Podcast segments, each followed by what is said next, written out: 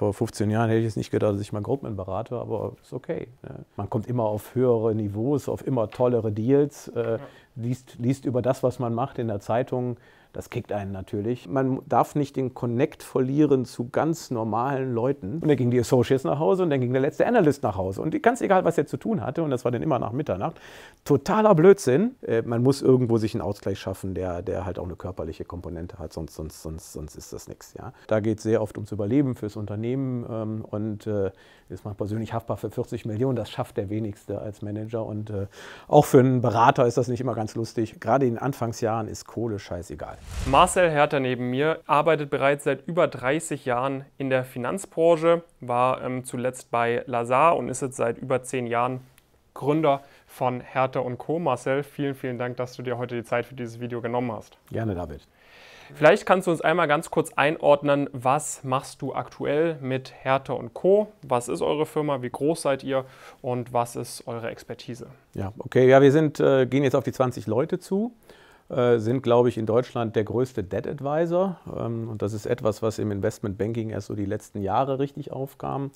Äh, wir beraten Unternehmen rund um ihre Kredit- und Debt-Seite. Also immer dann, wenn äh, es einen Bedarf auf der Passivseite der Bilanz gibt. Mhm. Ähm, das ist in vier verschiedenen Situationen, die sehr unterschiedlich sein können oder Bereichen. Der erste Bereich, das ist unser Brot- und Butterbereich, der ganz normale deutsche Mittelstand, wo halt große Unternehmen sagen, ich, ich muss hier mich anders aufstellen oder will halt mal ähm, einen Konsortialkredit haben oder andere Instrumente benutzen. Ähm, ähm, da machen wir mit die größten Finanzierungen im Milliardenbereich, sind noch ein paar schöne Bildchen hier dahinter. Ähm, der zweite Bereich sind die sogenannten Heuschrecken, äh, wie früher mal ein Finanzminister das genannt hat, also die Private Equity Unternehmen. Die brauchen halt im Rahmen ihrer Akquisition nicht nur Eigenkapital, was sie selber mitbringen, sondern auch äh, Fremdkapital zum Tag des Bits. Das sind immer sehr aufreibende Transaktionen, muss denn eine Finanzierung da sein, entweder von einem Bankenclub oder von äh, einem Debtfonds, die organisieren wir, ähm, dass das dann auch wirklich da ist. Und da ist natürlich unser Ziel, die beste Finanzierung zu haben, damit unser Finanzinvestor auch die beste Voraussetzung hat, um zu gewinnen. Ähm, heißt nicht, dass er dann gewinnt, weil er muss ja auch noch Equity reinschießen. Äh, der, der, dritte Bereich ist Real Estate, äh, ist das gleiche, meistens für Immobilieninvestoren in großen Situationen, auch meistens im dreistelligen Millionenbereich, wo wir dann dabei helfen, entweder eine Finanzierung aufzusetzen oder eine bestehende Finanzierung äh, auszusortieren. Und das bringt mich in den vierten Bereich, der mit auch einer der wichtigsten ist, Bereich Restrukturierung. Du hast ein Unternehmen, was mit seinen Krediten nicht mehr klarkommt. Ähm, wo du äh, eine Vielzahl manchmal von Kreditgebern hast, über 100 Kreditgeber äh, zum Teil, äh, die müssen alle unter einen Hut gebracht werden in einer Situation, wo eigentlich jeder raus will ähm, das Eigenkapital ist meistens nichts mehr wert. Äh, man steht kurz vor der Insolvenz. Und trotzdem muss es eine Lösung geben, die halt wertmaximierend für unsere Mandanten und möglichst auch für alle ist. Ähm, und das ist dann eine sehr umfangreiche Aufgabe mit verschiedenen Stakeholdern. Hm? Was ist dann eure, sage ich mal, Expertise in diesem Prozess? Ist es vor allem die Kommunikation mit den äh, Kreditgebern, sprich ähm, beispielsweise Banken? Ist das, ähm, sage ich mal, auch eine Art der Unternehmensbewertung, das sauber zu präsentieren? Sind das andere Bereiche? Also, also erstmal äh, Voraussetzungen äh, sind sehr unterschiedlich in den beiden Bereichen. Jetzt einfach mal Dead Advice, das ist das mit den noch lebenden Krediten und ja. äh, Restructuring ist da, wo die Krediten ein Problem haben, äh, unterscheide. Ähm, wenn wir jetzt einen Corporate beraten bei der Aufsetzung seiner ersten Finanzierung, ist das wie ein M&A-Prozess. Mhm. Nur, dass die Adressaten keine Käufer sind, sondern die Adressaten sind halt irgendwelche Investoren, ob es jetzt Banken sind oder Debtfonds oder Anleihen, Gläubiger oder wer auch immer. Ähm, und denen müssen wir das Unternehmen erklären. Und da ist auch ein Prozess, der dahinter steht. Da muss man genauso Unterlagen vorbereiten. Da muss man insbesondere sehr viel modeln. Und der Unterschied ist, äh, im Verhältnis zum MA. Sehr oft gibt es da keine externe Due Diligence, dass halt eine PwC vorher schon mal alles Mögliche gerubbelt hat und man hat ein schon fertiges Model, auf dem man aufsetzen kann. Da müssen wir manchmal viel tiefer rein, auch direkt ins Unternehmen, das mit dem Unternehmen zusammen entwickeln. Dann bereichen wir ein Unterlagenpaket vor, setzen die Banken in Wettbewerb und dann ist die Kunst, den besten Deal unter den der Einbeziehung der Bereitschaft der verschiedenen Kreditgeber, weil es ja nicht nur ein Käufer, den du dann hast, wie beim M&A, sondern manchmal hast du zehn Banken und die musst du in einen Deal reinkriegen. Und das ist dann, jeder hat so sein eigenes Wehwehchen, das müssen wir dann schaffen und das alles immer zielgerichtet für den Kunden. Wir organisieren den ganzen Prozess ähm, und zum Schluss hat der Kunde halt seine Kreditlinie für drei oder fünf Jahre oder wie lange auch immer. Ähm, und in dem Zuge äh, äh, sind wir halt von Anfang bis zum Ende da. Das ist der eine Teil. Bei Finanzinvestoren geht es schneller, weil da gibt es eine Auktion, da gibt es Due Diligence, da muss das alles schnell gehen. Da gibt es Bid Day 1, Bid Day 2 und dann gibt es äh, Final Bid und dann muss halt das Kreditpaket da sein. Ansonsten ist das ähnlich. nur, dass halt sehr viele Unterlagen von außen schon vorbereitet sind, weil der MA-Advisor auf der Verkaufsseite da schon was gemacht hat. Ähm, und der dritte Teil bei den, bei den, bei den Restrukturierungen da ist es in der Tat auch ein Aufsetzen des Prozesses, viel Erfahrung und viel Stakeholder-Management. Ähm, man muss natürlich Bescheid wissen, ähm, welche äh, rechtlichen Möglichkeiten haben die verschiedenen Kreditgeber. Man muss ausrechnen, äh, jede Menge Szenarien, sprich äh, was verliert der Einzelne, wenn dies und jenes passiert, was ist für den die beste Lösung, was ist für das Unternehmen die beste Lösung. Das ist meistens nicht so wichtig, weil das ist letztendlich ein Spielball zwischen, zwischen äh, den verschiedenen Interessen. Was ist für die Gesellschaft da noch drin? Äh, brauchen wir hier einen neuen Investor? Wollen wir Teilbereiche verkaufen? Also ich sage mal, das ist wie äh, Debt und MA zusammen. Äh, da geht es auch sehr viel um Bewertungen, da geht es um äh, zukünftige Analysen. Was ist der beste Outcome in verschiedenen Wasserfällen für die verschiedenen Stakeholder? Ähm, sehr komplexes Thema und das alles unter sehr hohem Druck, ja. ähm, weil da geht es sehr oft ums Überleben fürs Unternehmen ähm, und sehr oft auch um sehr hohe persönliche Haftung für die agierenden Personen. Wenn man als äh, Vorstand von so einer Unternehmung jeden Tag äh, 20 Millionen Zahlungen leistet und man meldet Insolvenz zwei Tage zu spät an, ist man persönlich haftbar für 40 Millionen. Das schafft der wenigste als Manager. Und äh, auch für einen Berater ist das nicht immer ganz lustig, weil äh, dann äh, äh, könnte man sich selber auch mit schuldig machen. Insofern muss man da sehr vorsichtig sein, mhm. aber gleichwohl der Ruhepol, weil das Management hat solche Situationen vielleicht nicht so oft erlebt wie wir. Ja. Okay, das ist quasi das, was ihr macht. Ähm, ich würde da später nochmal deutlich intensiver drauf eingehen, wenn wir jetzt vielleicht erstmal über deinen persönlichen Werdegang sprechen. Hättest du dir das mit 18 äh, äh, vorstellen können, äh, dass du 30 Jahre später hier sitzt und so eine Expertise aufweist, ein führendes Unternehmen in dem Bereich aufgebaut hast, 20, 20 Mitarbeiter in deinem, in deinem Team hast und an, an riesengroßen Deals mitarbeitest? War das schon immer der Plan?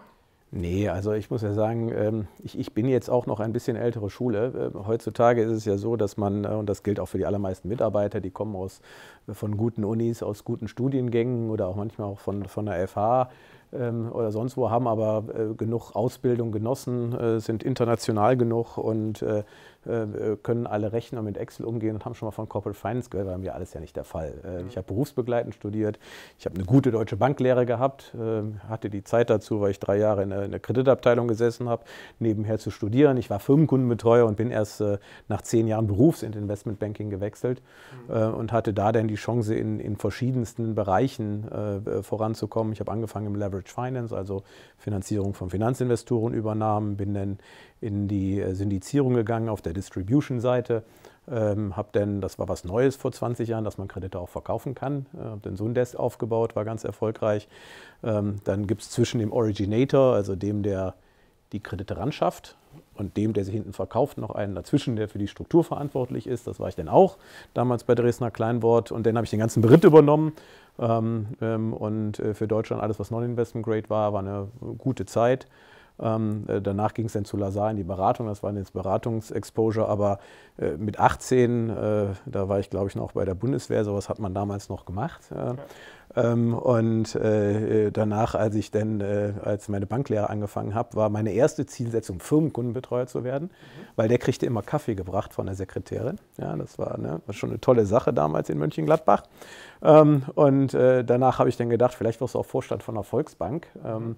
weil äh, da musst du dich nur gegenüber so einer Generalversammlung rechtfertigen, wo keiner versteht, was du erzählst. Das fand ich auch ganz erstrebenswert. Aber als ich dann hier mal in Frankfurt die Luft schnupperte, ähm, die eigentlich auch nur ein Zwischenschritt in eine Führungsposition in einer normalen Bank äh, gedacht war.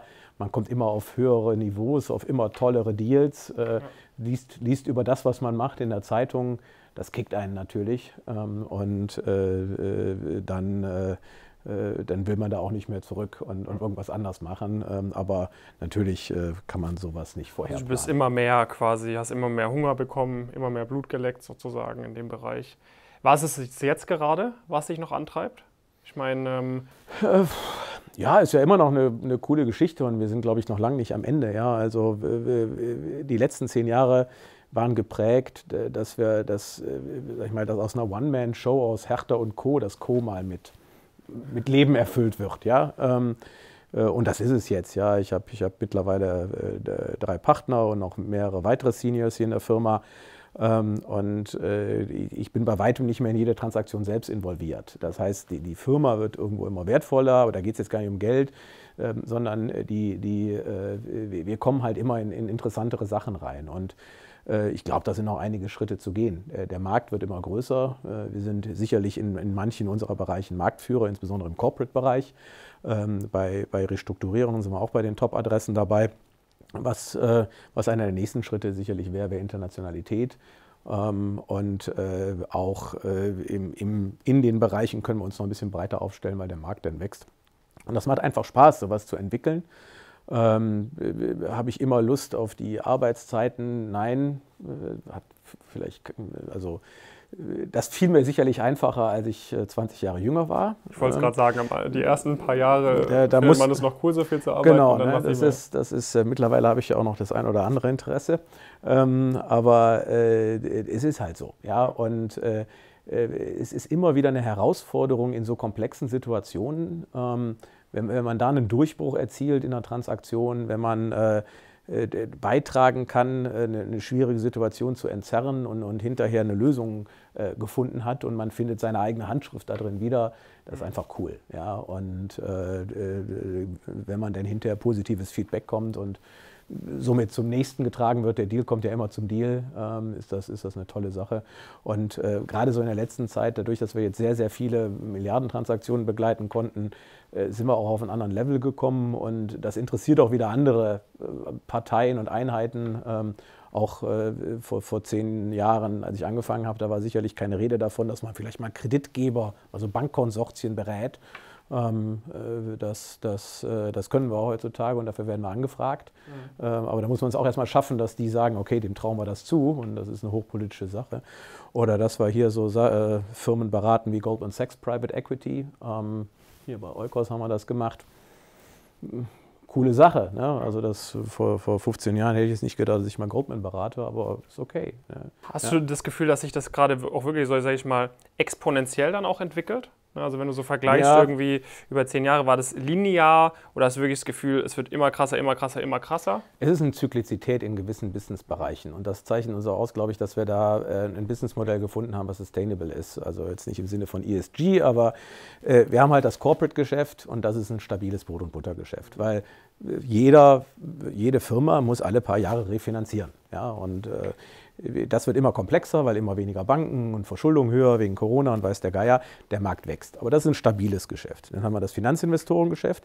Das geht natürlich mit dem MA-Zyklus. Der ist im Augenblick ziemlich niedrig. Ähm, gibt halt im Augenblick nicht viel an an Käufen und Verkäufen, weil die Bewertungen niedrig sind, weil die Finanzierungsmärkte schwierig sind. Dementsprechend gibt es wenig Finanzinvestoren-Transaktionen im Augenblick. Im Gegenzug steigt das Restrukturierungsgeschäft aus und das natürlich von der Viehseite her das mit Abstand am best bezahlteste, ist auch das anstrengendste und das komplexeste. Ähm, ähm, ähm aber insofern würde ich sagen, der eine Teil ist stabil, steigend, äh, der Finanzinvestorenbereich und der, der Restrukturierungsbereich pendeln gegeneinander. Ähm, ähm, mit unterschiedlicher Viehintensität. Ja, aber äh, grundsätzlich der Markt für Dead Advice steigt, ähm, weil äh, es immer schwieriger wird. Ähm, Im Augenblick haben ja die Debtfonds sehr viele Probleme oder hm, sagen wir nicht Probleme, aber für die wird es schwieriger, deutlich schwieriger, auch das Fundraising und ähnliches. Da gibt es halt weniger Optionalitäten auf dem Markt und das in einer Situation, wo es allen oder den meisten wirtschaftlich schlechter geht. Äh, es ist keine gute Kombi. Ja? Und da braucht man halt Leute, die sich oder öfter Leute, die sich darum kümmern. Äh, und das machen wir natürlich gerne. Wie wird man so jemand, der sich, äh, der sich um sowas kümmern kann? Ne? Also wenn wir vielleicht auch mal darüber sprechen, was bei euch Anforderungskriterien sind für Einsteiger oder vielleicht, ich meine, ich, du stellst ja auch regelmäßig Leute ein, die irgendwie erst neulich äh, mit 30 Jahren Vorerfahrung ähm, äh, ist jemand zu euch gekommen ins, ins Team. Ähm, was sind so Qualitäten, die man sich vielleicht auch als Zuschauerin, Zuschauer irgendwie in den ersten Jahren der Berufserfahrung oder noch im Studium aneignen kann, um im Debt Advisory erfolgreich zu werden? Also ja. gibt es da, äh, sage ich mal, spezielle äh, Adressen für Praktika? Sagst du, die und die Studiengänge sollte man unbedingt machen? Ist es ein Bereich, in dem man vielleicht wie du äh, auch, auch äh, sage ich mal, auf einem unkonventionellen Wege reingehen kann? Was, was wären da so deine Tipps? Also was sind so auch Qualitäten, auf die Ja, es ist, also ich glaube, äh, mit dem Unkonventionellen wird in der heutigen, ist immer schwerer, als es damals war. Ja? Ähm, aber das geht sicherlich auch noch. Ähm, äh, uns ist wichtig, erstmal, es muss ein wacher, neugieriger Geist sein. Das wird jeder für sich sagen, dass er das ist, aber das ist nun mal wirklich wichtig. Ähm, dann muss man rechnen können und mit Excel umgehen können. Ja? Ähm, also, weil gerade in den ersten Jahren ist sehr viel zahlenbasiert und unser Job ist ja nicht irgendwie was zu erfinden, sondern es ist das Ergebnis von, von der Zahlenlage und Optionalitäten und auch in der Restrukturierung müssen wir unseren Mandanten sagen, da kriegst du diese und jene Recovery, verlierst 30 Prozent, kriegst 70 Prozent wieder wahrscheinlich und in dem Szenario 64 Prozent und in dem Szenario 48. Deswegen empfehlen wir dir das. Das ist ein Ergebnis einer Berechnung und da hat man wenig Zeit für und das muss ziemlich schnell gehen. Und dazu kommt ja, dass wir, wie gesagt, anders als im MA ähm, äh, und erst recht anders als bei einem Debtfonds, ähm, sehr viel selber von the scratch modeln müssen, unsere Jungs ja, oder Mädels, weil die, die ähm, es sind keine Vorarbeiten gemacht. Ja? Man fängt mit einem Blank Sheet an. Natürlich hat man irgendwo seine Templates, die man hinterher dann zu einem Model zusammenbauen kann. Äh, aber da muss man schon ein bisschen vernetzt denken können, gerade in dem Bereich und eine gewisse Affinität dazu haben. Also jemand, der nicht rechnen kann, ist schlecht. Und wir haben bei uns, äh, es ist teilweise bei Headhunter und Industrie ein bisschen verschrien, auch ein relativ ein Eingangstest, wo wir halt die Leute mit einer Case Study versorgen und sagen, hier muss du mal ein paar, also äh, wo es zum einen um die Technical Skills geht, was das Thema, was das Thema Excel angeht, zum anderen aber auch, und dann komme ich zum nächsten, Grundzüge des Corporate Finance. Die sollte man halt wirklich kennen. Ja? Also was ist ein EBITDA? Äh, wie, wie, was für Bewertungsmethoden gibt es im Grunde? Man braucht jetzt hier nicht ein großes Bewertungsstudium machen, aber äh, ja, also man sollte wissen, was, was, äh, was der Unterschied zwischen EBIT und EBITDA ist, wie gesagt, oder äh, was ein DCF ist und, und was ein Multiple also quasi ist und was das ein Leverage Corporate ist. Finance. Genau, also so wirklich das ABC des Corporate Finance. Und wo, woher kriegt man das im Vorfeld, wenn man es im Studium, merken wir ja immer wieder, dass es nicht unbedingt das, was man da braucht, in der ersten Reihe gelehrt wird, es sei denn, man ist wirklich in ganz spezialisierten Studiengängen, die sich ja. genau äh, darauf konzentrieren ähm, sind vernünftige Praktika. Und ähm, wir schlagen wirklich allen vor, geht ruhig mal in so eine, so eine, so eine Einheit Transaction Service von einem, ähm, einem der großen Big Four. Da, sieht man so ein bisschen, wie das funktioniert. Ähm, ich muss sagen, wir, wir, haben nie Glück gehabt mit Leuten, die wir aus so einer Funktion eingestellt haben, weil nach einer Weile kommt da halt so eine Big Four-Denke, verankert sich bei den, bei den Leuten und das passt nicht zu dem, was wir so brauchen. Aber von den technischen Skillsets ist das, ist das okay für den Anfang. Ähm, wichtiger noch ist uns ein, ein MA-Praktikum. Ähm, mhm. Allein deswegen, weil man dann auch mal den Unterschied sieht zu dem, was wir so machen. Ja, also, weil im MA, äh, Unterschied zu uns sehen wir, schon, dass das im M&A wird sehr viel an Marketingunterlagen vorbereitet. Im Endeffekt verdient man das Geld ja meistens auf der Sell-Side und nicht auf der Buy-Side. Da wird halt nicht so viel analysiert, äh, da wird halt mehr gemalt. Ja, also ich sage immer PowerPoint statt Excel, ja, oder umgekehrt bei uns Excel und bei denen PowerPoint. Ähm, und äh, das soll man aber auch ruhig mal sehen, weil da sieht man sehr viele technische Skills auch wiederum und andere Skills. Man sieht auch mal das erste Mal Corporate Finance Prozesse.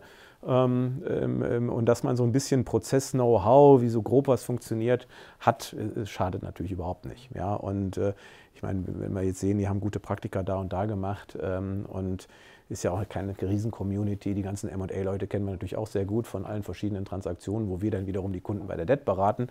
Äh, da kann man auch mal schnell den Hörer hochheben und fragen, wie war denn der und der bei euch da im Praktikum, ohne dass, dass man jetzt hier im Zeugnis äh, alles rauslesen müsste. Ja. Quälenwelt-Tipp an die Zuschauerinnen und Zuschauer, das sind jetzt keine leeren Worte, sondern das äh, ist wirklich so. Diese Branche ist allgemein extrem klein. Äh, klein. Äh, wenn ihr da im Praktikum sehr gut performt, dann würde euch das immer sehr viel weiterhelfen. Und auf der anderen Seite, wenn ihr in dem Praktikum nicht so bombastisch wart ähm, oder negativ, irgendwelche negativen Sachen gemacht habt, das spricht sich sehr schnell rum. Ja, und äh, man weiß ja, auch und, nie, und wer der, der, Klassik, der Klassiker ist der, Leute, unterschreibt am besten drei Arbeitsverträge und taucht bei zweien einfach nicht auf. Ja, das macht euch sehr beliebt in der Branche. Ähm, äh, haben wir auch schon erlebt. Ähm, ja. Ja, ein ähm, paar Tipps äh, für, für, für Studierende würde ich am Ende auch nochmal mit einstreuen. Wenn wir jetzt vielleicht mal so ein bisschen äh, weiterdenken, die Reise, jemand hat quasi, sage ich mal, ein Big Four äh, äh, TAS-Praktikum gemacht, war dann mal bei einer, bei einer kleineren Investmentbank beispielsweise in einem M&A und sagt dann, okay, bei euch möchte ich auch ein Praktikum machen oder vielleicht auch, man, man, man war da, man war da, sagt dann, Debt Advisory ist das, was ich machen möchte, man steigt bei euch ein. Wie sieht, ich sag mal jetzt in deiner Position wird es vor allem viel Vertrieb sein, nehme ich mal an, neue Projekte akquirieren, Teamschulen etc. In, in den niedrigeren Positionen in Debt Advisory wie kann man so eine typische Woche skizzieren? Ne? Also wenn du vielleicht einen von euren Einsteigerinnen, Einsteigern oder Praktikanten aus der letzten Zeit nochmal so im Kopf holst, ähm, was machen die so eine Woche? Wie sieht so ein Montag aus, wie sieht so ein Dienstag aus, wie sieht so ein Mittwoch aus? Wann kommen die, wann gehen die nach Hause? Was haben die, was haben die für, für, für Deadlines am Ende von so einer Woche? Also wie kann man sich so die ersten ein, zwei, drei Jahre in der Branche vorstellen?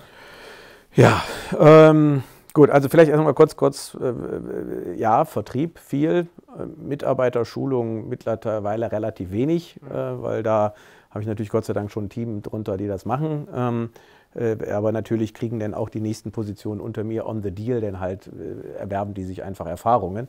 Ähm, ähm, ähm aber wenn wir jetzt auf die Juniors kommen, ähm, wie sieht der von den Arbeitszeiten erstmal vielleicht als erstes.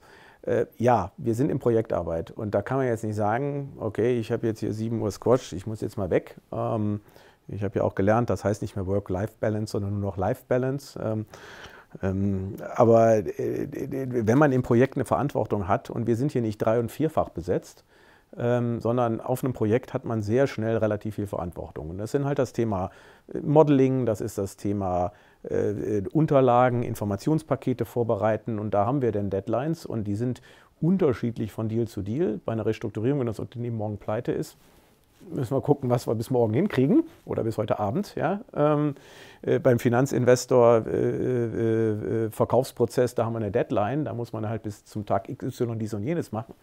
Ähm, und äh, äh, da, da, haben wir dann auch Vorgaben. Beim Corporate ist manchmal ein bisschen entspannter, weil ob der jetzt seine Finanzierung eine Woche früher oder später kriegt, äh, ist, ist egal. Ja? Und wir versuchen das natürlich so zu mischen, äh, dass die Leute hier nicht unbedingt die Nächte durcharbeiten müssen. Ähm, ähm, aber viel wichtiger ist mir noch, weil ich es halt im, in der Corporate Finance bei anderen Arbeitgebern gelernt habe, keine FaceTime. Ja? Also äh, ich will den Arbeitgeber jetzt nicht nennen, wo ich vorher war.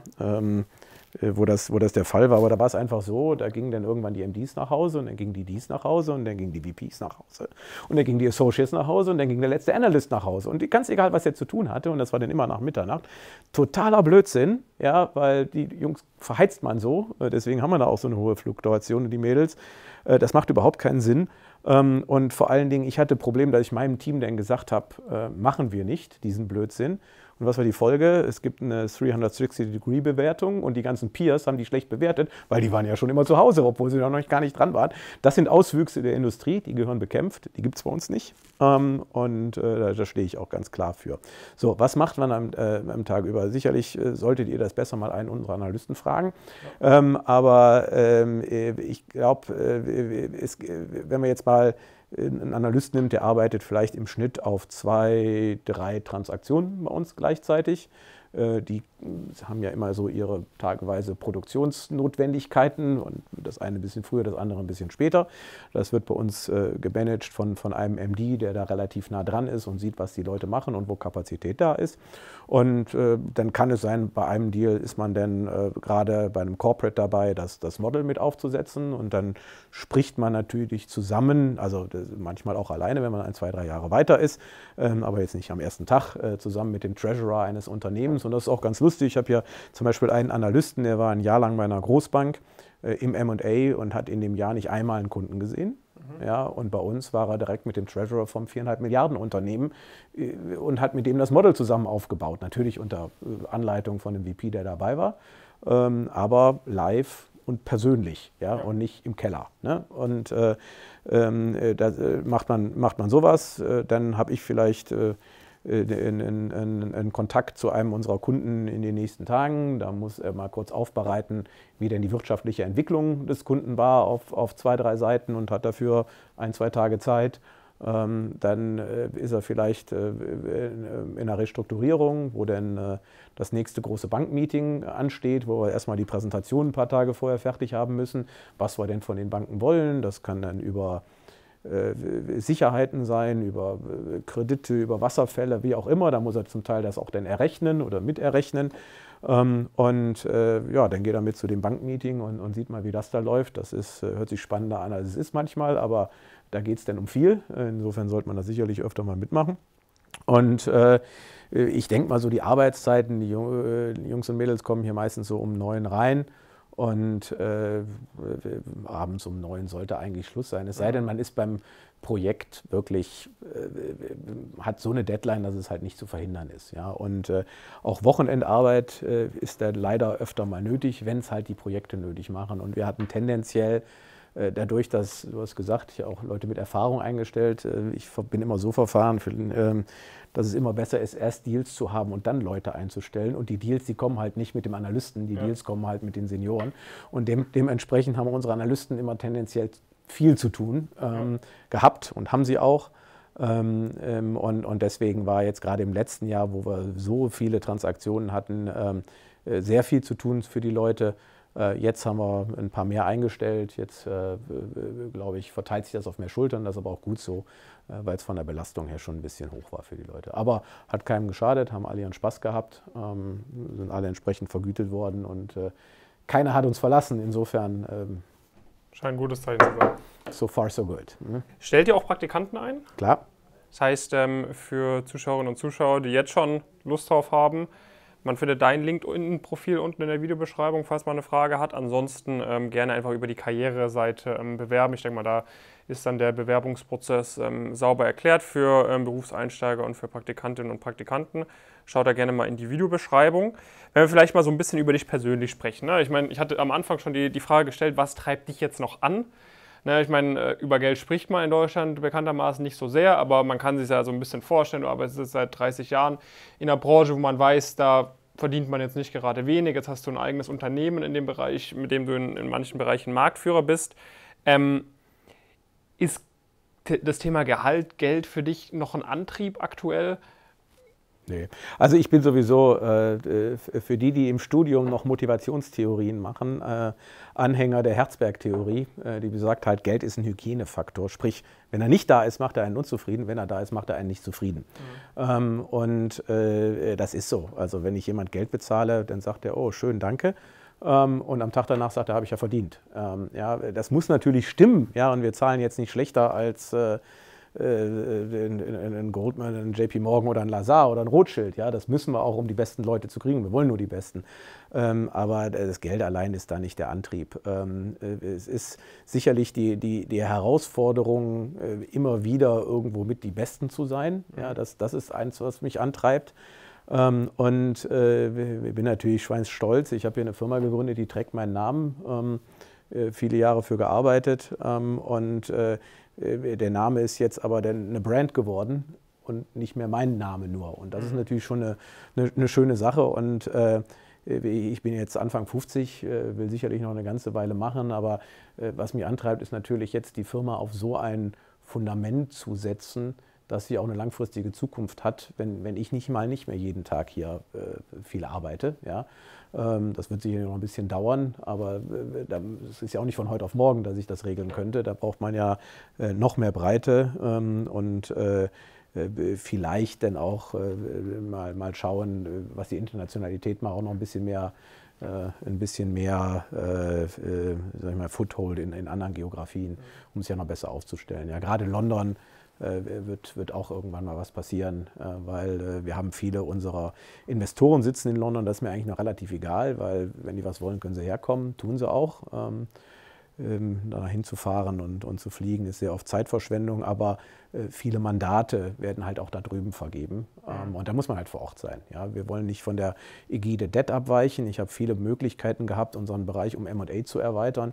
M&A ist für mich ein relatives Commodity-Projekt, äh, Produkt. Äh, das machen super viele äh, und viele machen es schlecht. Und außerdem braucht man ein weltweites Franchise. Ähm, und ohne das sollte man besser gar nicht anfangen, finde ich. Ähm, und äh, das kriegen wir niemals in der Qualität hin und da steht unsere Brand auch nicht für. Aber ähm, sag ich mal, diese Weiterentwicklung, das merkst du des Unternehmens, äh, das, das ist äh, das, was mich ja so ein bisschen antreibt. Also weil es weiter vorangeht, mhm. dass das man mehr macht. Wir haben jetzt im letzten Jahr angefangen mit Real Estate Debt Advice, das hatten wir vorher auch noch nicht, war auch nicht der Markt dafür. Jetzt sind die Zinsen gestiegen, Baupreise hoch und alle haben Probleme. Da gibt es Beratungsbedarf. Und da gibt es noch einige andere Geschäftsfelder, wo ich denke, wo man hingehen kann. Nur ich musste jetzt auch in den Jahren lernen, dass man nicht alles auf einmal machen kann, ja. ähm, weil das braucht halt äh, jedes seine eigene, äh, seine, seine eigene Entwicklung. Äh, und das kann man nicht alles auf einmal machen. Zudem, wenn man nebenher noch ein paar große Unternehmen berät, da ist ja auch noch der Kunde, der was will. Jetzt hast du gerade dieses eine Learning schon angesprochen. Was würdest du sagen, wenn du so die letzten 30 Jahre Revue passieren lässt, sind weitere Erfolgsfaktoren, die dafür gesorgt haben, dass du diesen Weg gegangen bist, ähm, die dafür sorgen, dass du diesen Erfolg auch hast, ne? sei es, sage ich mal, ich meine, auch in deinem Karriereweg davor, vor der eigenen Gründung, hattest du ja sehr erfolgreiche Positionen bekleidet ähm, und jetzt auch mit deinem eigenen Unternehmen ähm, scheinst du ja auf jeden Fall eine, eine gute Hand äh, für diese Thematik zu haben. Ähm, hast du irgendwelche Erfolgsrezepte, wie dass du dir ähm, einmal im Jahr eine Woche Yoga-Urlaub gemacht hast, um wieder zu dir selbst zu finden oder ähm, ja. keine Ahnung, irgendwie eine gewisse Morgenroutine oder sonst was? Oder sagst du, äh, keine Ahnung, wie, warum das geklappt hat, aber es hat einfach geklappt? Ähm, ja, nee, also äh, ich, ich, will ja jetzt hier keine, keine äh, großen Lebensberatungstipps geben, weil ich glaube, da muss jeder seinen eigenen Weg finden. Äh, was ich persönlich für wichtig halte, und das muss ich auch sagen, das habe ich erst die letzten, keine Ahnung, zehn Jahre stärker, vielleicht wenn man älter wird, betont, man sollte eine körperliche Fitness haben. Ja, mhm. Weil äh, ansonsten äh, ist das schwer hier. Das kann man auch so schaffen, wenn man die ganze Zeit nur rumsitzt. Ähm, aber äh, man muss irgendwo sich einen Ausgleich schaffen, der, der halt auch eine körperliche Komponente hat, sonst, sonst, sonst, sonst ist das nichts. Ja? Und das andere ist, ähm, das musste ich auch äh, the hard way lernen, ganz am Anfang meiner, meiner Entwicklung noch im Corporate Banking Bereich man ist ab und zu mal der Schlauste im Raum. Ja? Je höher man hier im Corporate Finance ist, desto weniger ist das natürlich der Fall, weil da viele halt auch schlaue Leute sitzen. Aber wenn man im normalen Leben äh, draußen rauf, rumläuft, äh, die meisten checken es oder viele checken es halt nicht, wenn man wirklich gut ist. Ähm, und, und dann ist man sehr schnell da. Und wenn man das dann aber, äh, das, das darf man halt nicht vor sich hertragen. Ja? Und äh, äh, man darf nicht den Connect verlieren zu ganz normalen Leuten. Und äh, äh, das ist das, was ich in meiner Karriere wirklich oder in meinem, meinem Leben irgendwann gelernt habe, dass auch der, der, der, der Starbucks-Verkäufer ja, irgendwo, irgendwo eine Person ist. Und wenn man diese Einstellung mitbringt, ja, das merken die Kunden. Ja, dass mhm. man die Sekretärin mit Namen begrüßt. Die Frau ist sau wichtig. Ja, was ist, spricht einem da einen Zacken aus der Krone? Ja?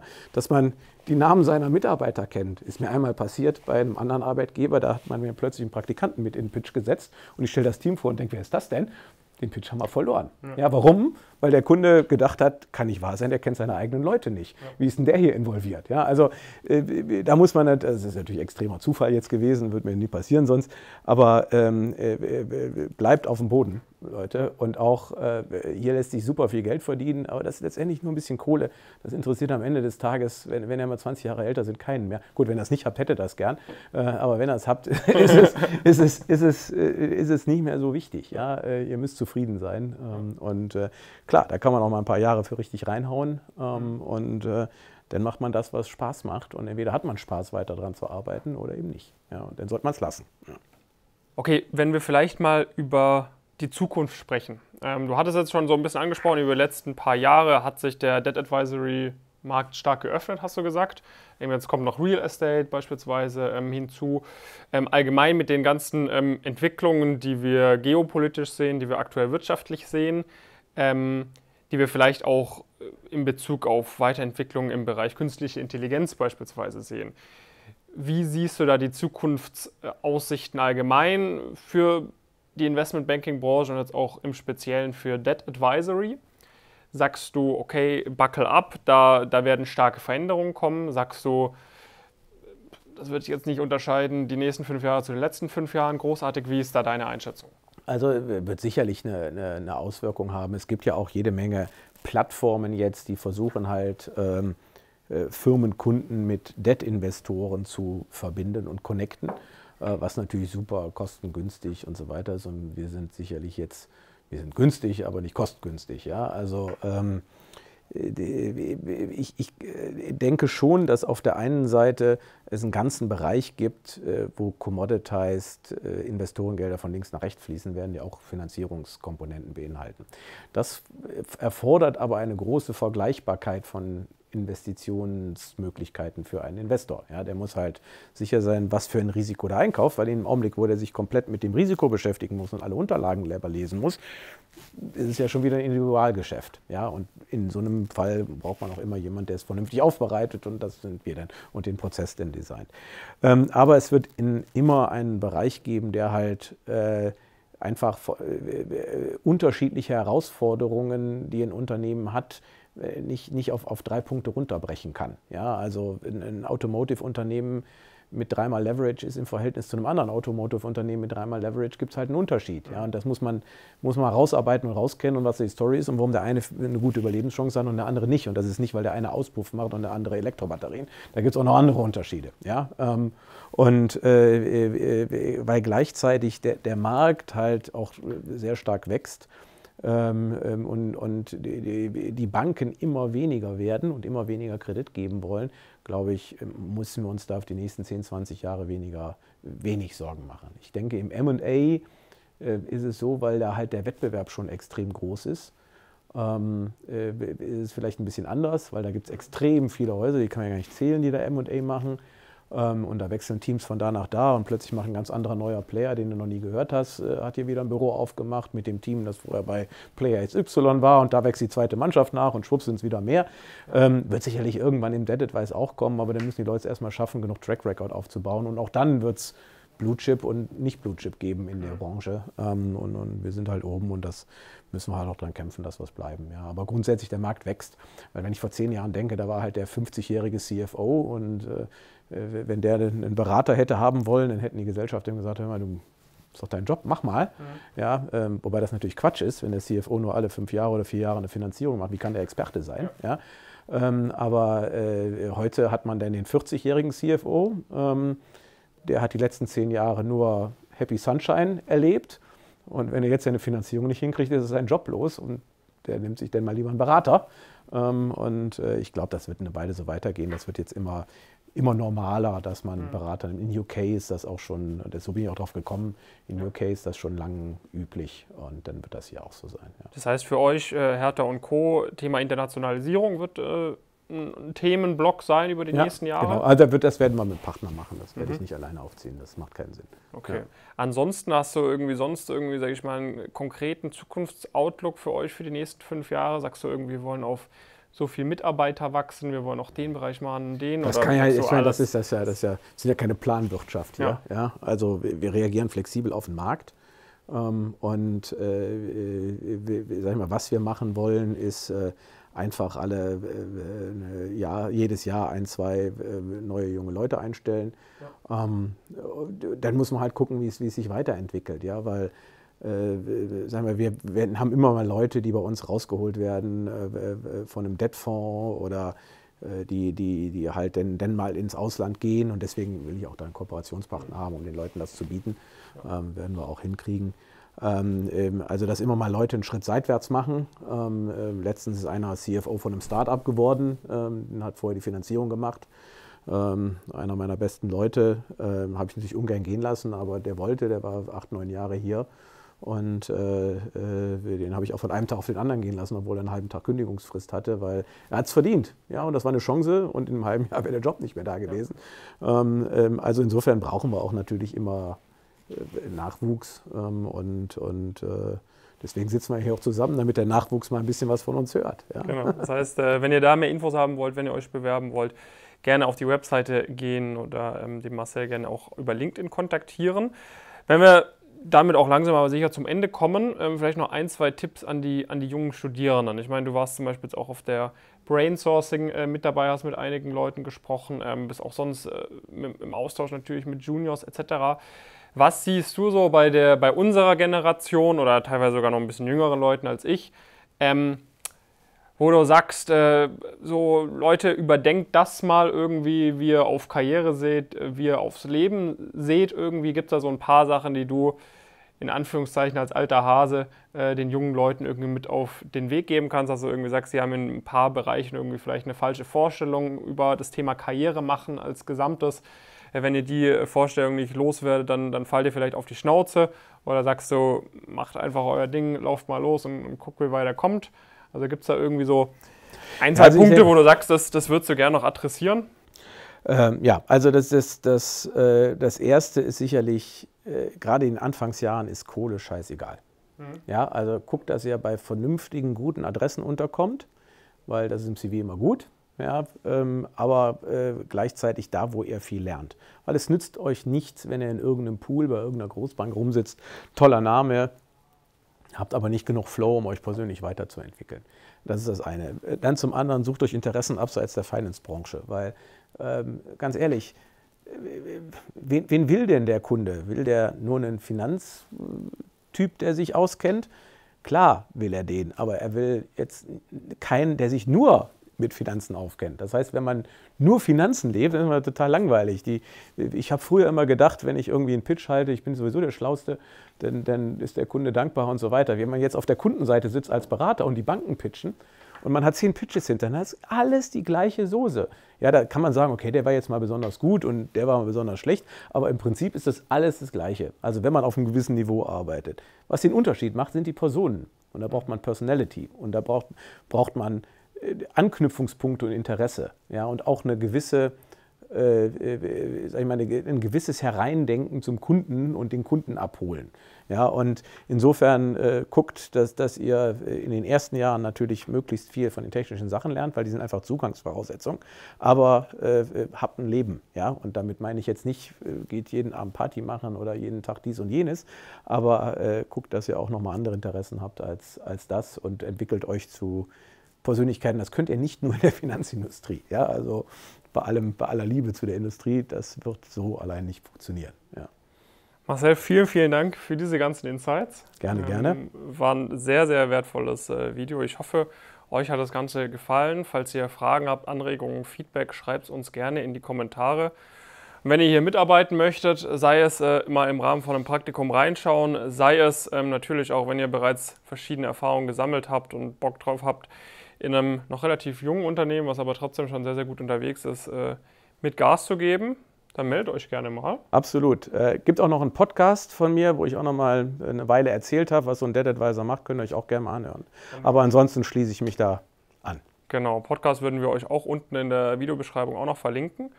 Und ja, dann freut es uns natürlich, wenn ihr dem Video einen Daumen hoch gebt. Und ähm, dann bis zum nächsten Video. Viele Grüße aus Frankfurt. Macht's gut. Macht's gut.